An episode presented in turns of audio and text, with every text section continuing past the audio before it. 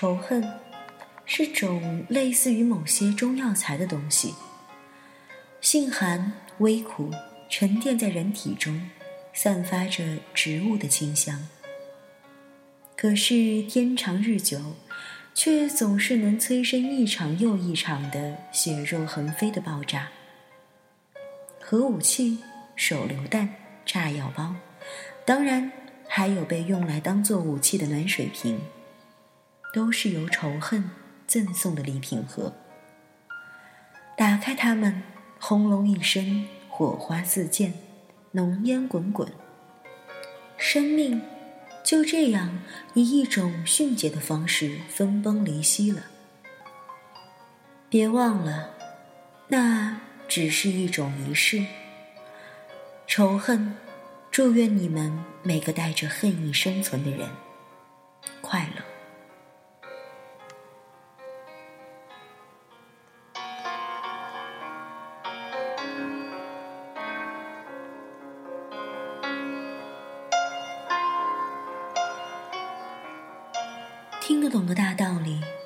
出的小情绪。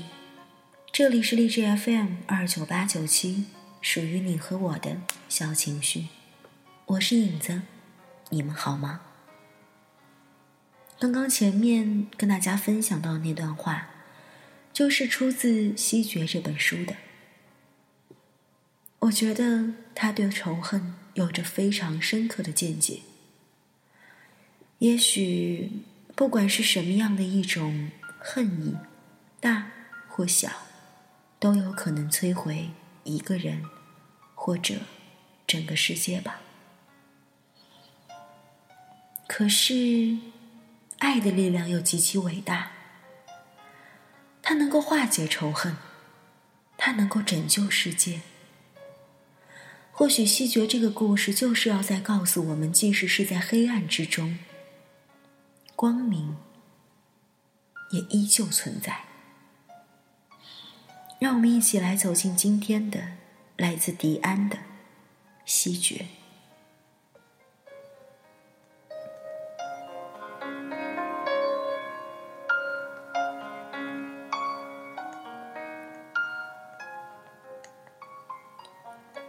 生活终究是在按部就班的滑行着。万恶的高三终于来临，夏天却还没有完全过去。郑东尼就在郑南英的房里安营扎寨，晚睡晚起，悠闲自在，整日敷着面膜煲电话粥，气死了身处在水深火热之中的郑小兔。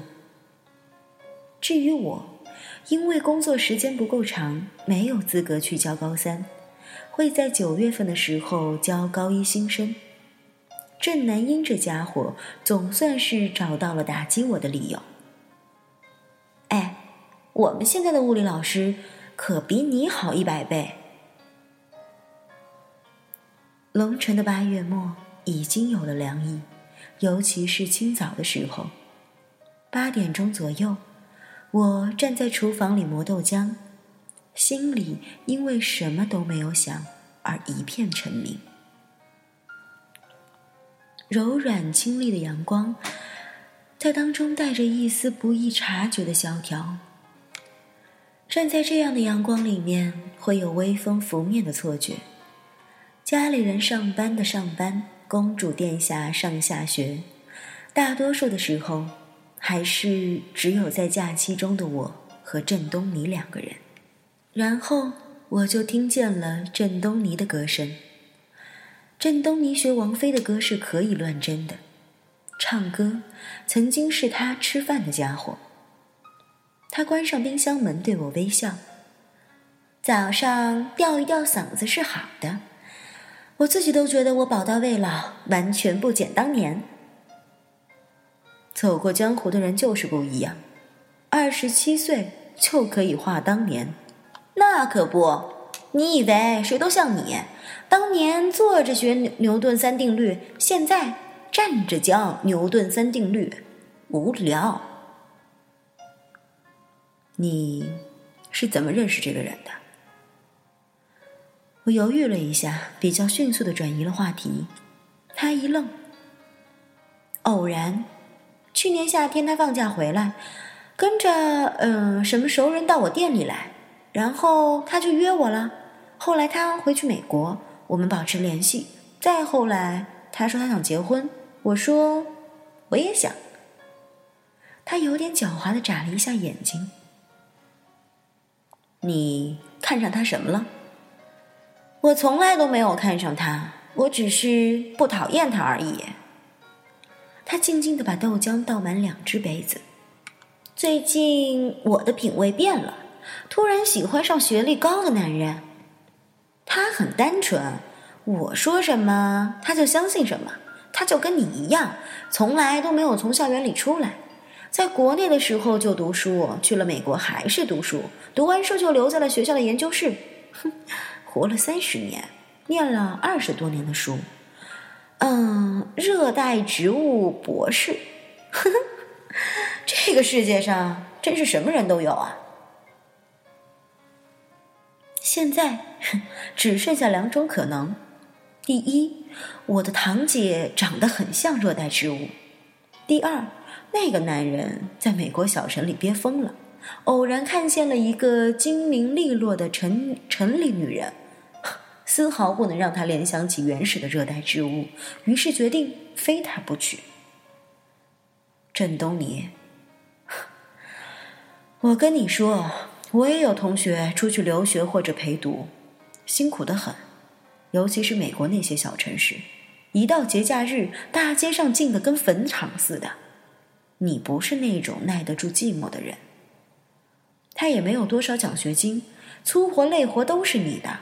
我不是指那些洗衣服做饭，还包括搬着梯子刷公寓的天花板，去超市买十几公斤的东西回家，要么开车，要么像骆驼一样自己搬回来。你以为你还能像在家里这样天天挥手打的？你做梦吧你！你是说我吃不了苦？我是说，没有必要。别小看我，郑希爵。他把头发全都握在掌心里，狠狠的向后脑抛去。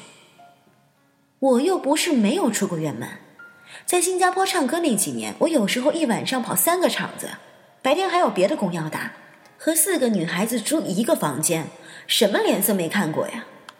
你真以为你姐姐回来开店的本钱是靠什么有钱的男人？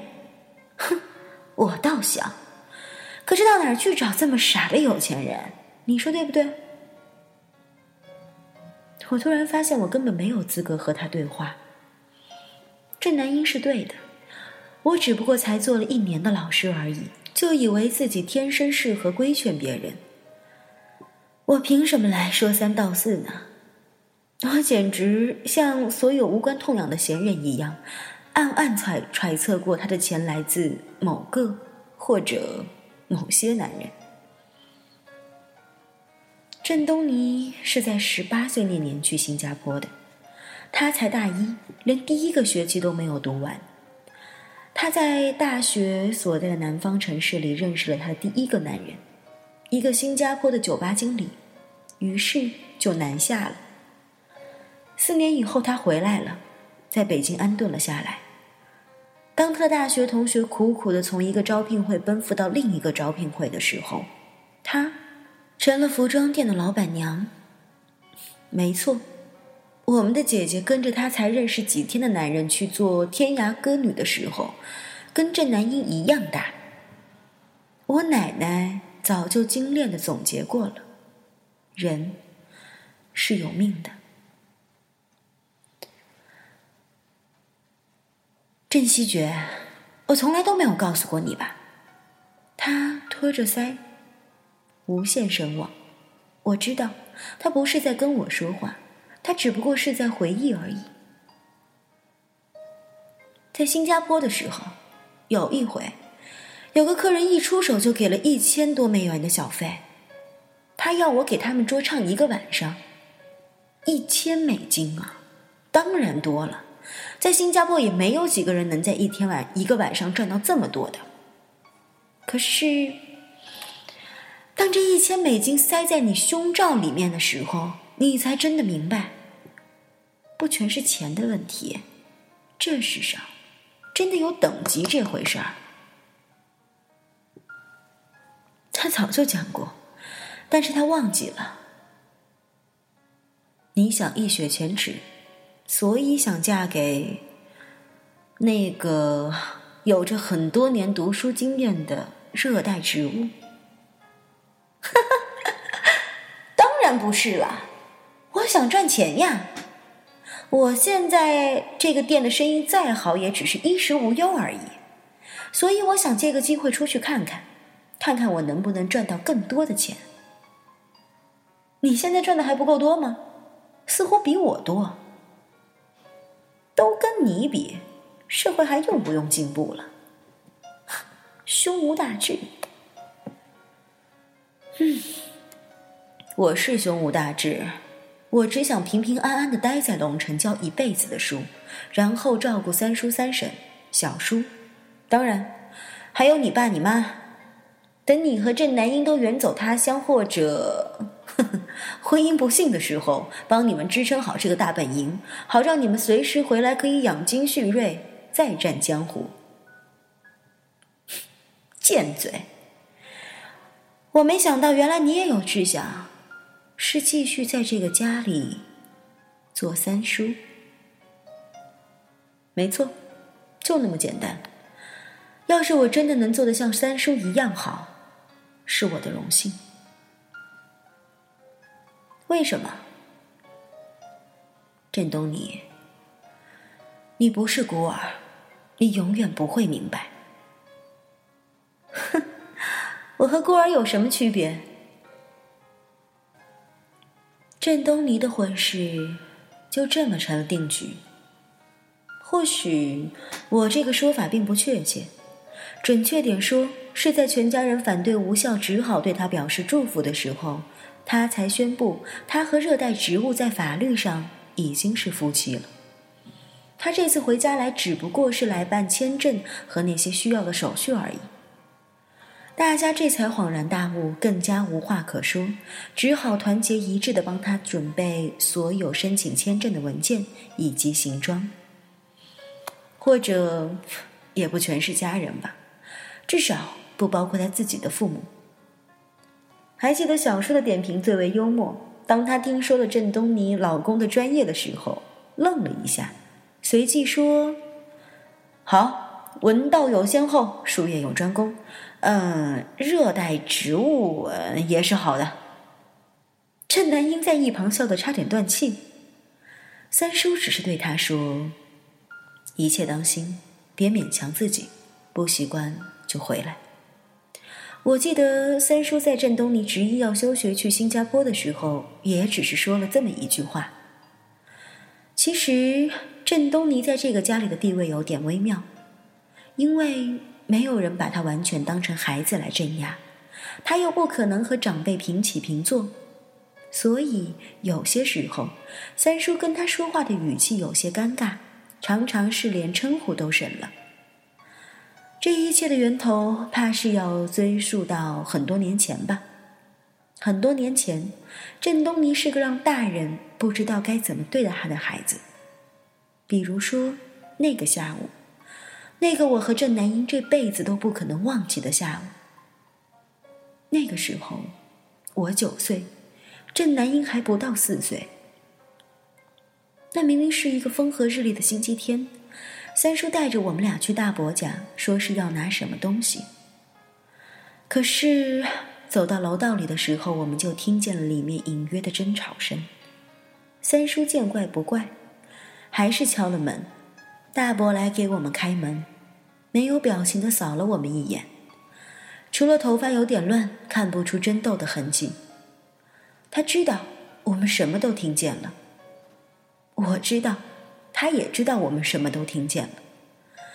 他毫不在意的对大妈说：“去倒茶。”大妈斜靠在沙发上，恶狠狠的看着他。那个时候，大妈还年轻，她是一个很好看的女人。他们总是这样，争斗的时候若无旁人。大妈忽然间微笑，嘴里耳语一般的重复了一遍：“倒茶。然后他妖娆的站起身。好，倒茶。说时迟，那时快，大妈举起暖瓶，狠狠的砸在了地上，砰的一声巨响，简直是董存瑞的炸药包吧！他一边微笑一边大喊，脸上的表情因此变得扭曲至极。我他妈恨不能乱刀砍死你！你叫我倒茶，你叫我倒茶！哼！三叔扑上去拦住了大妈。就在这个时候，大伯不紧不慢的把地上的暖瓶捡起来，不紧不慢的把暖瓶打开，最后把里面的东西就这么倾倒在地板上。热水，还有破碎的壶胆，像是一面镜子的碎片，清脆的滑落下来。一片炫目的银白色，零零琅琅的铺满了陈旧的地板。热水的白气开始慢慢蒸腾，让这屋子里顿时鬼魅横生。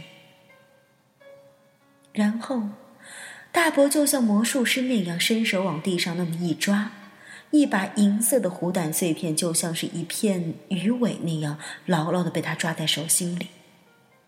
烫不烫？谁知道？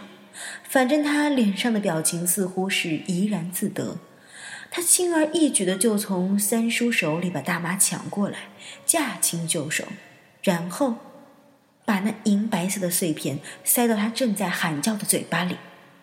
他几乎是兴奋的叫道：“咽下去！我叫你咽下去，臭婊子！我到底要看看谁先整死谁！”大妈闷在嗓子里的挣扎声变得沉闷而且嘶哑，但是依然拼了命的挣扎。我说过了，他们俩在折磨对方这件事情上天赋异禀。郑南英哇的哭了，像只被吓破了胆的小兔子一样缩在我的身后。我紧紧的抓起他颤抖的小手，可是没有人知道我也是胆战心惊。我低下头，看到一股小水流从郑南英粉嘟嘟的小腿流了下来，弄湿了她粉红色的小裙子。于是她哭得更加可怜。她不到四岁，可她比某些成年人更懂羞耻。三叔放开了大妈跟大伯，飞奔过来，把郑南英一把抱起来。时隔多年。我都没有忘记三叔的眼睛扫过他们俩时，脸上那种彻头彻尾的厌恶。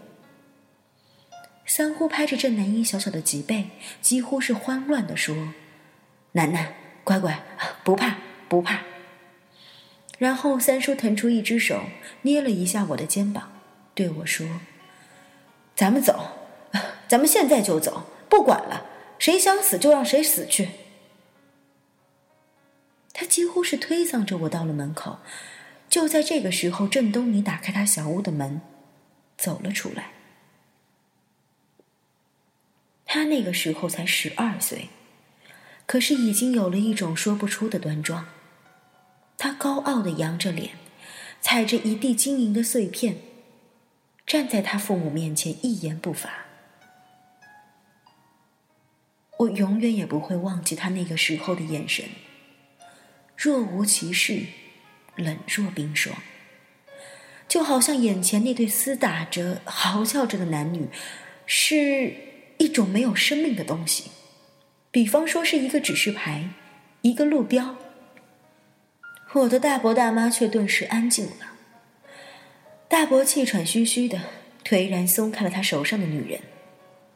大妈一边哭，一边把嘴里的碎片吐出来。有一抹刺眼的血迹挂在他的嘴角，是战败了的，肮脏，并且难看。接着，郑东尼慢慢的走向了我们。那个时候，三叔已经站在了门门外，一只手抱着郑南英，一只手托着倒霉的，还有一只脚在门里的我。郑南英使劲的推了我一把。把我踉跄的推到了门外，然后紧紧的握着门把手，深深的看了三叔一眼。我清楚，他听见了三叔那句充满了愤怒甚至是蔑视的：“谁想死就让谁去死。”郑东尼也清楚，三叔知道，他听见了。三叔放开了我，抓住了他的胳膊。三叔几乎是迟疑的说：“东尼，跟三叔走，三叔带你们去看电影。”郑东尼只是专注的看着他，摇头，固执的退后，想要挣脱三叔的手，尽管那不大可能。他的眼睛是漆黑的，那是我第一次发现，他的瞳仁似乎要比一般人大上几号。别人的眼睛里面只不过是两个小小的黑点，他不一样，他的目光深处。有两个凌晨一点的夜晚，万籁俱寂，没有任何声音。三叔继续抓着他的手臂，他继续挣脱，而我就在旁观着一个大人和一个孩子的僵持，在那短短几秒钟之内，看懂了很多，直到我长大成人之后，都难以用语言描述的东西，比如。难以启齿的歉意，比如无地自容的倔强，比如无法化解却可以忍让的温柔，比如一起经历过羞耻和仇恨之后才会出现的脆弱的，如同朝露一般的同盟。最终是三叔先放弃了。三叔放下了他的大手，东尼，你这个孩子。郑东尼没有表情，他只是说：“三叔，你们走吧，别管我们家的事情了。小兔子的裙子湿了，赶紧给它换，不然会感冒的。”印象中，从那一天起，在这个家里，郑东尼就不再是个孩子。似乎没有人像大人训斥孩子那样训斥过他，哪怕是在他闯祸的时候。如今，在我静静的回忆童年往事的时候，许多画面一点一点的聚集，清晰的一如清晨就要醒来时候的梦境。然后。我恍然大悟，原来我们是从那个时候开始管郑南英叫小兔子或者小兔。原来郑南英的 ID 是我们大家集体的创作。真不知道自己为什么会想起这些无关紧要的事情来。不过，有些时候，回忆就是这样，回忆就是一点逻辑都没有。